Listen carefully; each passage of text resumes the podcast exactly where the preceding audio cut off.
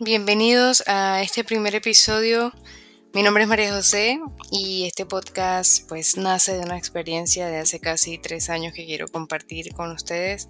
Voy a hablar temas enfocados en el trading y en la vida, entendiendo que el resultado siempre viene de la persona en la que nos convertimos.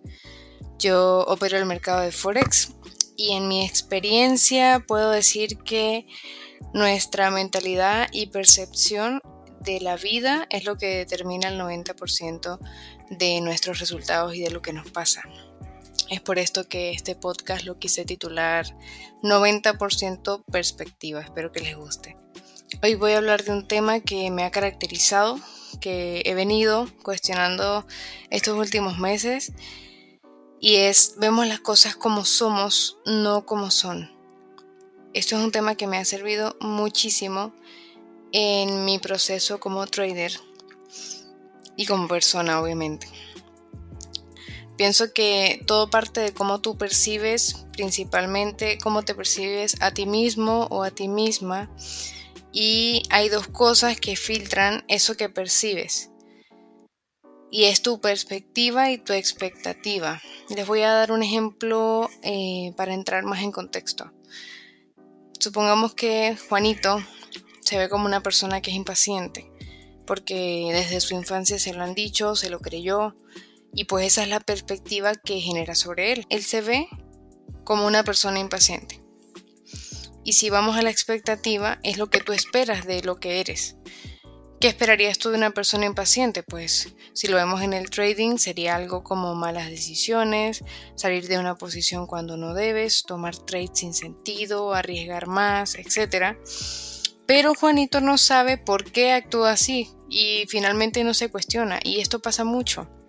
Pasa mucho que sentimos que cuando estamos operando hay otra persona que opera por nosotros.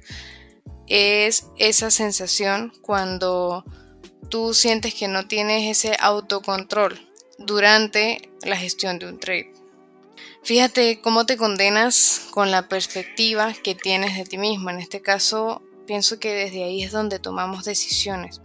Si yo pienso que soy una persona introvertida, entonces no me voy a buscar un trabajo donde tenga que captar gente, porque mi concepto no me permite actuar de esa manera. Por ende yo me limito y me cierro a ciertas oportunidades. Ahora, ¿qué sucede si Juanito cambia lo que piensa de sí mismo? ¿Qué sucede si a partir de hoy él dice, soy una persona que espera con paciencia y cumple su plan de trading?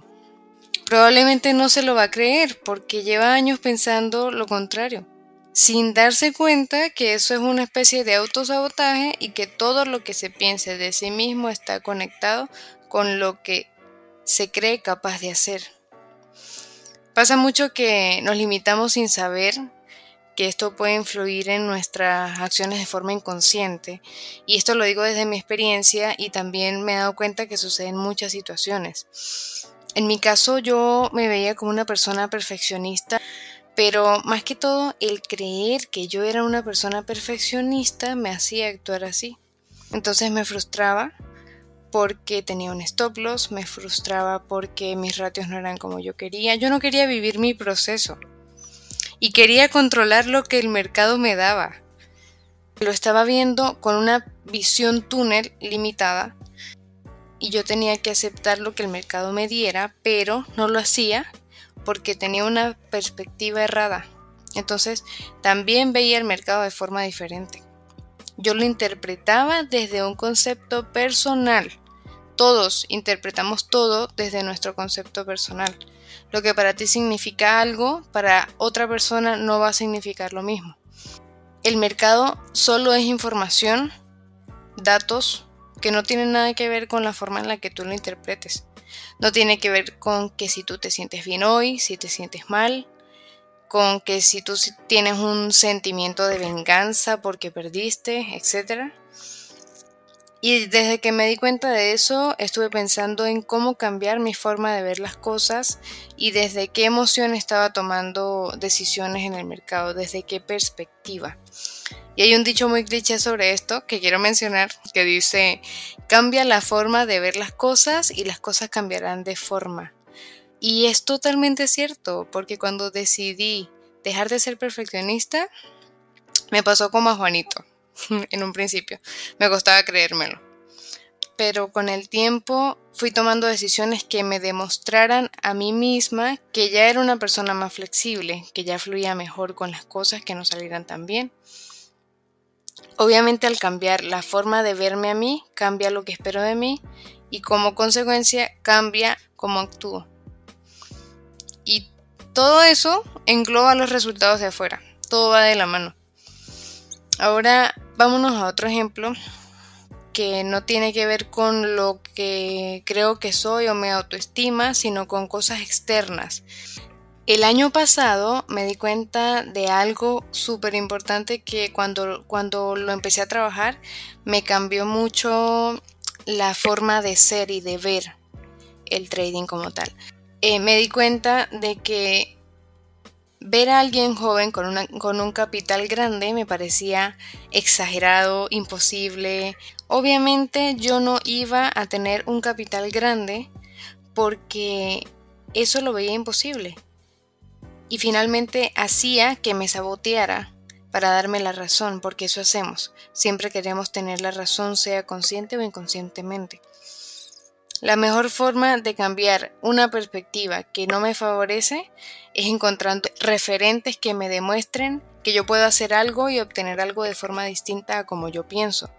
Eso que yo veo difícil, increíble, imposible, exuberante, exagerado, que lo puedo tener de una forma sencilla y que es normal. Y luego cuando tú cambias esa forma de pensar, te sientes un poco más capaz cuando dejas de tener ese tipo de creencias que son creencias limitantes. No veas a las personas que están donde tú quieres estar, no las veas como si yo tuviese suerte, si yo tuviera suerte, tendría eso que esa persona tiene. No, porque básicamente estás poniendo de lado las capacidades que tienes. Otro ejemplo de esto es que en mi caso personal, hace unos meses me di cuenta de que veía a una persona fondeada como algo boom, como el dios, el ídolo. Lo veía así como, como les comentaba, como algo demasiado, como que el que lo logra es increíble. Y básicamente eso fue algo que me jugó en contra. Porque entonces cuando yo lo lograra, ¿qué iba a hacer después de eso? Porque entonces cuando yo lo lograra, porque eso básicamente significa que cuando tú lo logres, entonces no tienes nada, nada más por qué impresionar, nada más por qué impresionarte, si ya lo tienes. Eso es algo un poco profundo, pero es muy importante que tú veas normal que una persona esté fondeada. Que tú veas normal que un amigo tuyo se fundió, que tú veas normal pasar un challenge en un mes, en una semana, es normal. Cada quien tiene, cada quien se toma su tiempo. Pero si lo ves con una perspectiva de que es demasiado, sí, tú tienes tu proceso y te has esforzado bastante. Eso lo entendemos, pero es una consecuencia, no es suerte. Es como cuando ganas un trade que te emocionas demasiado. Básicamente le estás diciendo a tu subconsciente que fue suerte y que no lo merecías. Pero ganar un trade es consecuencia de tu análisis, es consecuencia de tu estrategia, de la gestión que hiciste. Al, al igual que fondearse, es consecuencia de tu trabajo, de tu estudio, de tus horas haciendo backtesting. No es suerte. Ahora voy a dejar que te cuestiones qué es lo que puede estar afectando en ese resultado y hagas una introspección más profunda sobre cuál es la creencia que te hace filtrar eso que estás viendo de una manera que no te favorece.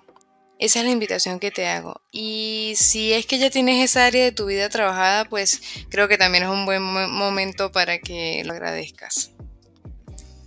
Esto fue un tema un poco profundo, espero que me hayan entendido y les haya gustado y puedan aplicarlo en su rutina, en sus momentos de introspección para que puedan mejorar desde adentro hacia afuera. Nos escuchamos en el próximo episodio.